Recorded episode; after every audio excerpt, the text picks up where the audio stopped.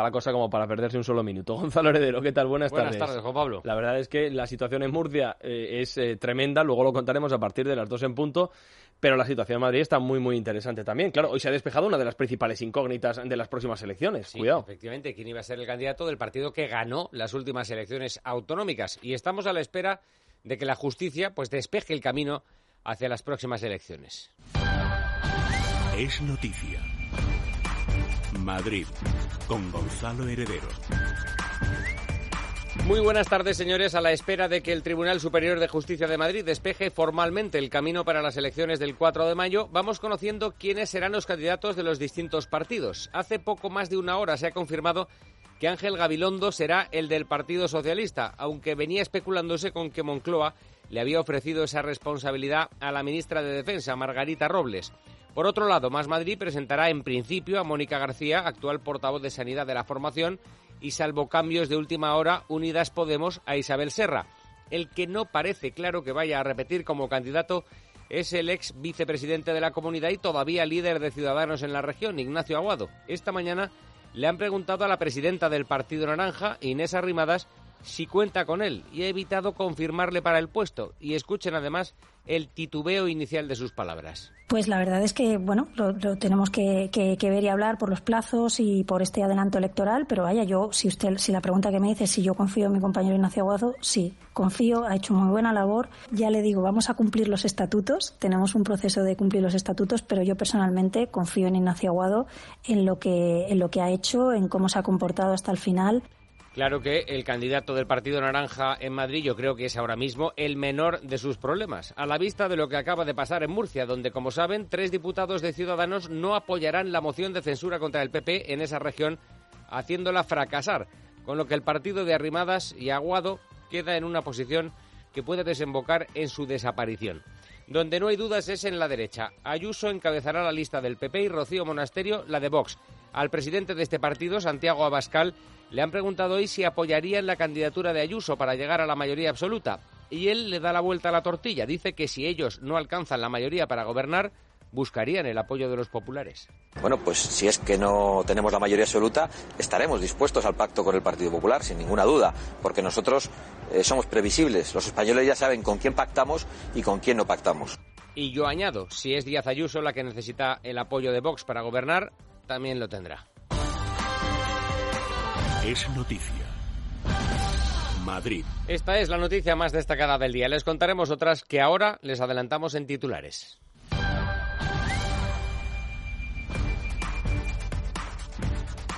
El grupo parlamentario de Vox en la Asamblea de Madrid ha presentado hoy un recurso ante la mesa de la Diputación Permanente de la Cámara Regional solicitando la anulación del acuerdo por el que se admitió a trámite las mociones de censura de PSOE y Más Madrid. Vox amenaza con llegar hasta el Tribunal Constitucional si es necesario para defender el derecho de los madrileños a votar.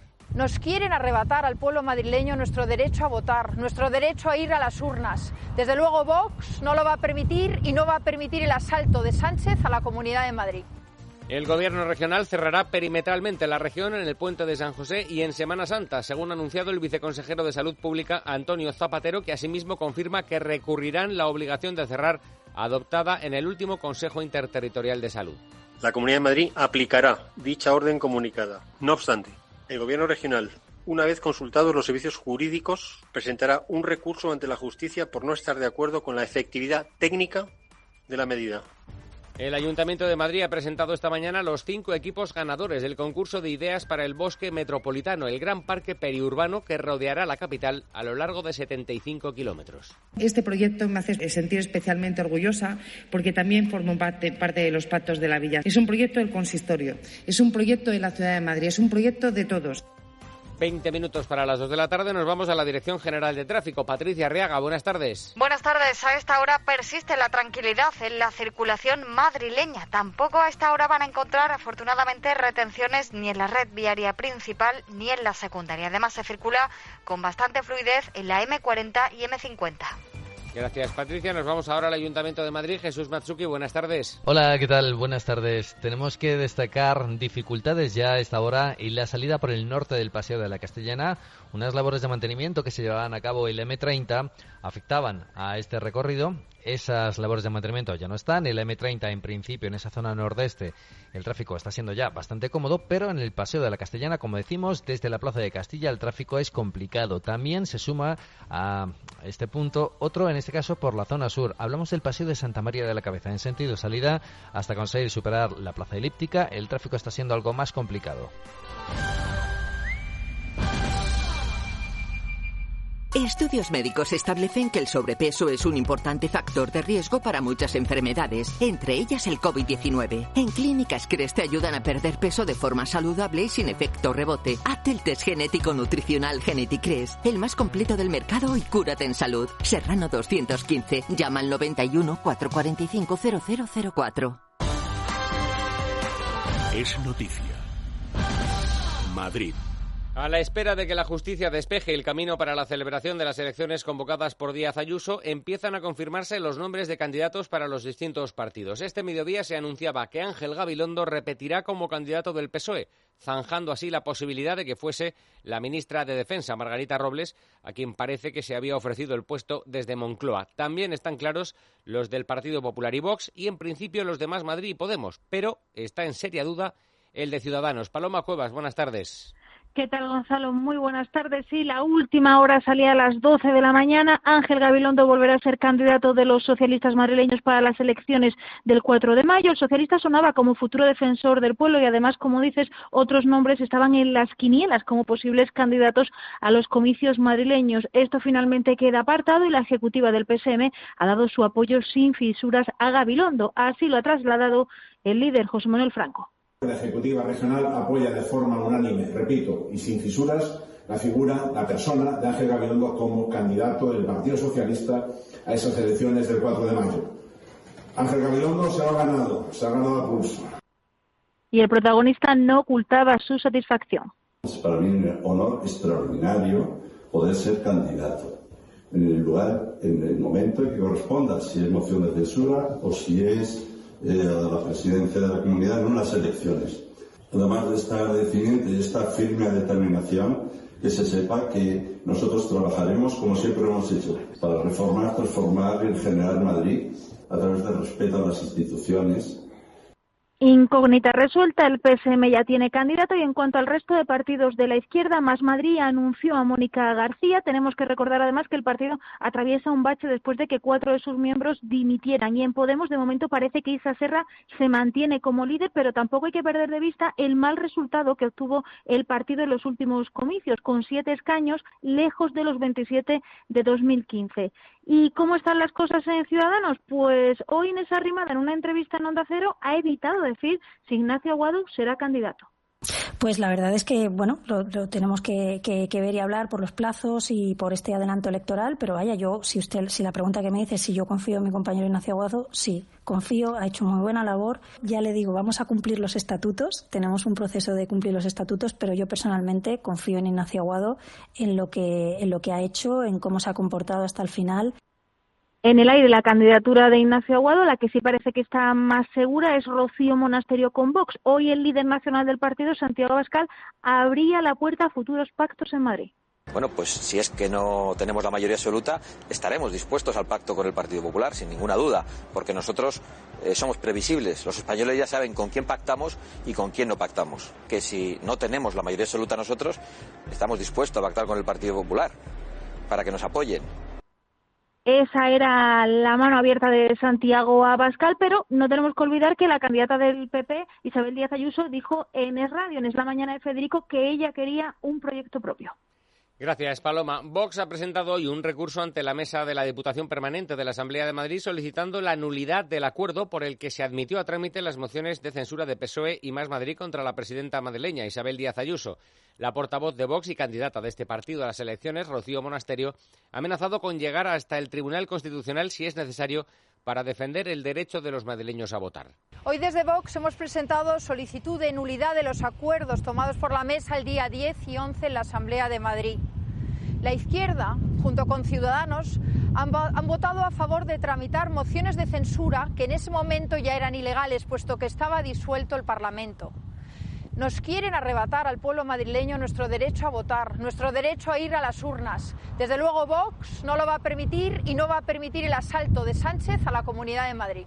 Seguimos con los asuntos jurídicos relacionados con el adelanto electoral porque el Tribunal Superior de Justicia de Madrid ya ha recibido el recurso en contra del decreto de convocatoria de elecciones de la presidenta de la comunidad y solicitando medidas cautelarísimas contra la disolución de la Cámara. Miguel Ángel Pérez, buenas tardes. Buenas tardes. La Asamblea de Madrid ya ha presentado ante el Tribunal Superior de Justicia el recurso en contra del decreto de convocatoria electoral de la presidenta madrileña Isabel Díaz Ayuso, en el que se solicitan medidas cautelarísimas, es decir, que se adopte una decisión sobre su suspensión sin dar audiencia a las partes implicadas. El TSJ tendrá ahora dos días hábiles contando desde mañana para resolver las medidas cautelarísimas presentadas contra la disolución de la Asamblea de Madrid Fuentes jurídicas consultadas por Libertad Digital apuntan que los jueces, por tanto, tendrán de plazo hasta el martes a última hora. No obstante, las mismas fuentes apuntan que previsiblemente la resolución del tribunal sea rápida, sin apurar el plazo máximo y pueda conocerse este mismo lunes. Tal y como publicó Libertad Digital, la resolución de convocatoria de elecciones anticipadas es jurídicamente viable,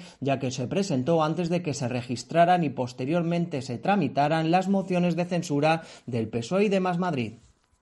20 años de libertad, de andadura profesional. 20 años que celebramos con el lanzamiento de dos relojes conmemorativos. Diseñados por la firma española Colomera Sons, los relojes vigésimo aniversario de Libertad Digital están realizados con materiales de primerísima calidad, caja de acero, cristal de zafiro, movimiento de cuarzo y cuentan con 10 años de garantía. Siéntase parte de un proyecto de libertad con los relojes vigésimo aniversario de Libertad Digital. Reserve el suyo en edición limitada y numerada en la web yoquiero1.com o envíe un WhatsApp al 696 090184. Recuerde, 696 090184.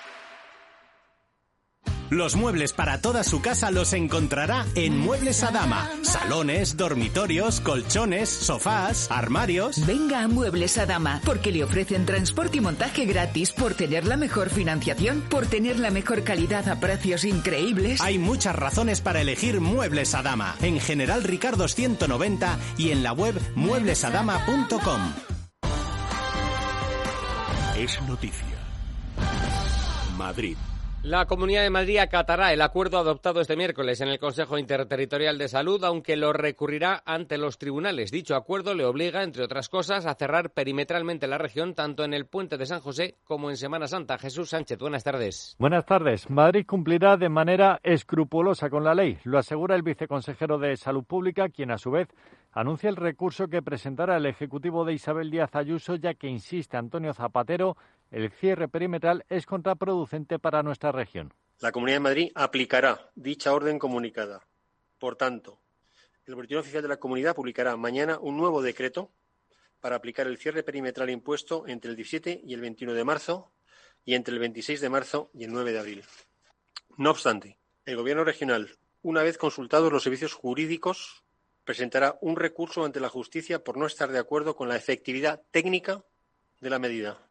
Zapatero ha anunciado que, por tanto, hasta el 9 de abril siguen además vigentes medidas como el toque de queda a las 11 de la noche o la prohibición de reunión de personas no convivientes en casas. Mientras tanto, sigue preocupando y mucho el crecimiento de la cepa británica, cuya presencia supera ya el 60% en la Comunidad de Madrid. Además, y gracias al sistema de secuenciación genómica, se ha detectado un nuevo caso de la variante brasileña. Es importante que les digamos que la Comunidad de Madrid ha puesto en marcha un sistema de secuenciación genómica aleatorio de PCR eh, positivas que está incluido dentro del programa epidemiológico regional para detectar las diferentes variantes.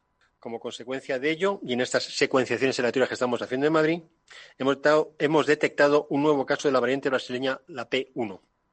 Por tanto, tenemos ya confirmados en la región dos casos de la variante P1 y otros dos de la variante P2. Por su parte, la directora general de Salud Pública ha confirmado que a partir de este lunes solamente habrá una zona confinada. Será el municipio de Morata de Tajuña. Por tanto, quedan liberadas las siguientes zonas. La de Marie Curie en el municipio de Leganés, la zona básica de Villanueva del Pardillo, eh, las zonas básicas del municipio de Torrejón de Ardoz, las zonas básicas del municipio de Collado Villalba y de San Sebastián de los Reyes. Es decir, se levantan las restricciones en 15 zonas eh, básicas de salud. Se eh, ejecutarán, se aplicarán en una zona básica de salud. La evolución de la pandemia sigue siendo favorable y esto se comprueba con el dato de incidencia acumulada, incidencia que ha bajado 21 puntos en la última semana. Ahora se sitúa en 224 a 14 días y en 107 a 7 días. La vicealcaldesa de Madrid, Begoña Villacís, y el delegado de Desarrollo Urbano, Mariano Fuentes, han presentado esta mañana los cinco equipos ganadores del concurso de ideas para el bosque metropolitano, la gran infraestructura verde de 75 kilómetros que rodeará la ciudad de Madrid. Andrés España, buenas tardes. Buenas tardes, Gonzalo. El Ayuntamiento de Madrid ha presentado los ganadores del concurso Bosque Metropolitano con el cual se quiere ampliar las zonas verdes de la región. Mariano Fuentes, delegado del área de desarrollo urbano del Ayuntamiento de Madrid, dice se buscan soluciones ambientales y paisajísticas y explica el concurso. El concurso está formado por cinco, cinco lotes, cinco grandes arcos, cinco grandes proyectos que componen el perímetro de toda la ciudad de Madrid se han definido en base a criterios de continuidad geográfica, de potencial disponibilidad de los suelos y oportunidad para configurar el gran concepto de corredor bosque verde perdón, periurbano cinco divisiones dentro del concurso que quedarán representadas por cinco proyectos. El primero denominado Entre Montes Naturales con el objetivo de recurrir a la conexión ambiental del Monte del Pardo, Valdelatas y la Casa de Campo, que estará representado por el proyecto Agualia. El segundo Uniendo Parques Urbanos, con el cual se busca conectar los parques del este de la ciudad de Madrid, como son Valdebebas, Juan Carlos I, Anillo Olímpico y el Cerro Almodóvar. Este proyecto ganador es el efecto mariposa. Además, el Anillo Verde del sureste es el tercer lote y que apuesta por el mayor espacio para materializar la estructura verde del bosque metropolitano y el ganador de la propuesta es A Flor de Yeso. Parques Fluviales del Sur, por su parte, es el cuarto lote con el que se quiere conectar los sistemas fluviales del río Manzanares y Arroyo de la Gavia Manantial Sur. Ha sido la propuesta ganadora del cuarto lote y, por último, el anillo metropolitano, el cual era el lote más ambicioso y complicado y con el que se buscaba transformar el sur de la ciudad de Madrid, conectando la Casa de Campo con Getafe, Leganés y Alcorcón. El proyecto ganador es el proyecto del Manzanares del Guadarrama y Mariano Fuentes explica el motivo de estas divisiones. Para la división de los proyectos nos hemos basado en la continuidad de las piezas constitutivas, en criterios ambientales de biodiversidad, reducción de isla de calor, gestión sostenible del agua y mejora de la capacidad agrológica de los suelos.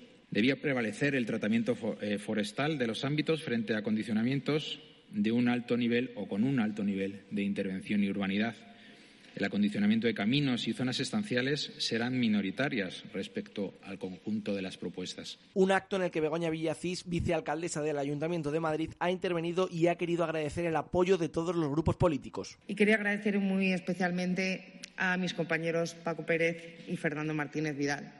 Paco Pérez es de Más Madrid, Fernando Martínez Vidal es de Vox, pero todos lo tenían clarísimo este proyecto me hace sentir especialmente orgullosa porque también formo parte, de los pactos de la villa, así que es tan mío como suyo.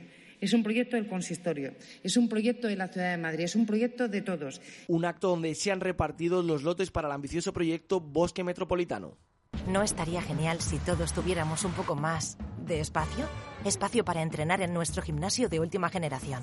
Espacio para poder salpicar en nuestra piscina al aire libre y cubierta. Espacio para jugar en nuestras pistas de tenis y pádel. Hay espacio para todo el mundo en David Lloyd Aravaca. Prueba hoy mismo nuestra cuota de un mes. Consultar términos y condiciones. Es noticia. Madrid.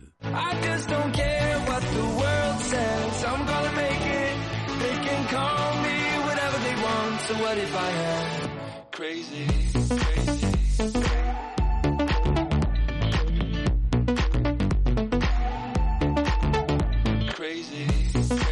Deportes afrontamos la jornada 27 del Campeonato Nacional de Liga que nos trae un derby madrileño entre el Getafe y el líder, el Atlético de Madrid, y un Real Madrid-Elche. Sergio Valentín, buenas tardes. ¿Qué tal, Gonzalo? Muy buenas tardes. Jornada número 27 en Primera División y el primer equipo madrileño en jugar va a ser el Real Madrid que recibe mañana sábado a las 4 y cuarto al Elche y con dos novedades porque Zidane sigue recuperando a futbolistas. Para mañana, según el técnico francés, van a estar disponibles y podrían tener minutos tanto Sergio Ramos como Eden Hazard. Es la enésima recuperación del futbolista belga.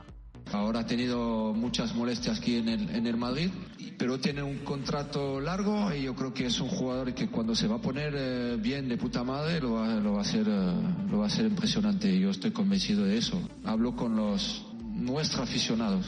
Es verdad que puede tener algunas dudas, pero bueno, un jugador cuando tiene lesión, cuando tiene cosas eh, que no está 100%, es muy, muy, muy complicado. Por lo tanto, ahora mismo solo hay dos futbolistas de la primera plantilla lesionados, Mariano y Dani Carvajal, importante también de cara al partido del martes ante el Atalanta en la Liga de Campeones. Y mañana a las 9 de la noche juega el líder. Juega como visitante, pero en Madrid hay derby ante el Getafe y también acaba de hablar Diego Pablo Simeone. Le han preguntado por los últimos encuentros en donde ha terminado los partidos en su propia área. Yo tenía un entrenador que me decía, si en 90 minutos no pudiste hacer eh, dos goles para tener diferencia, no lo vas a ir a buscar en el minuto 93, el gol. Tranquilo, ganar el partido que, que jugaste, la inercia del juego te lleva a retroceder, pero véanlo en todos los partidos. La inercia te lleva para atrás y el partido termina. Si empatamos contra el Real Madrid, siendo nos metimos atrás. Y si el partido termina como ganamos con el Bilbao, gran trabajo del equipo. Según lo último que ha ensayado Simeone, Correa otra vez sería el compañero de ataque de Luis Suárez, por lo tanto Joao Félix sería suplente. Junto a Correa y Luis Suárez estarían Coque, Llorente, Lemar, además de Carrasco. La duda en defensa es si volverá a ser titular José María Jiménez, que ya ha trabajado con el grupo en un par de sesiones. También está el mexicano Herrera después de superar unos problemas familiares. Y un resultado de baloncesto de la Euroliga, derrota una más del Real Madrid ante el Barcelona, 76 a 81. El Madrid ganó en la Supercopa al Barça, pero en el resto de clásicos han sido derrotas. Esta vez sí competieron sin Sergio Yul y sin Rudy Fernández, pero el equipo de Pablo Lasso se va quedando sin margen de error. Son séptimos en la clasificación con 17 partidos ganados y 12 derrotas. Hola amigos, soy Andrés Arconada. Invitaros a que escuchéis en la madrugada de viernes a sábado Cines, siempre en el radio. Vamos a hablaros de todos los estrenos, tanto en cine como en plataformas.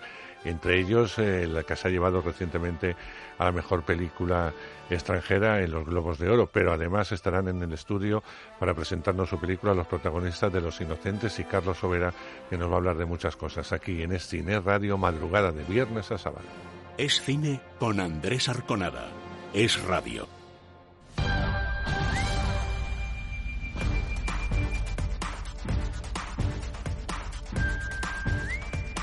Minuto y medio queda para las 2 de la tarde. Vamos ahora a contarles la previsión del tiempo para este viernes. Nos hablaba de cielo nuboso en la sierra. Allí continúa habiendo muchas nubes. Se han producido algunos chubascos muy débiles de nieve por encima de los 1.400 o 1.600 metros. Pero la tendencia a lo largo del día es a que remitan esas precipitaciones y a que quede luego por la tarde el cielo poco nuboso o despejado. En el resto todavía son visibles intervalos nubosos, eh, unas nubes que irán desapareciendo también, de modo que al final de la tarde quedará el cielo prácticamente despejado en el resto de la Comunidad de Madrid. Las temperaturas, las mínimas han bajado, también lo harán las máximas, de modo que hoy las más altas se van a registrar en Alcalá de Henares y en Aranjuez, que marcarán 16 grados, 15 habrá en Getafe y en Navalcarnero. En Madrid capital nos quedaremos con una máxima de 14 grados. Terminamos ya, señores. Queda medio minuto para las dos. No se pierdan, es noticia, porque hoy viene muy cargadito, comenzando por lo que está ocurriendo en Murcia ahora mismo y rueda de prensa en directo que les va a contar Juan Pablo Polvorinos. Nada más. Que pasen buena tarde.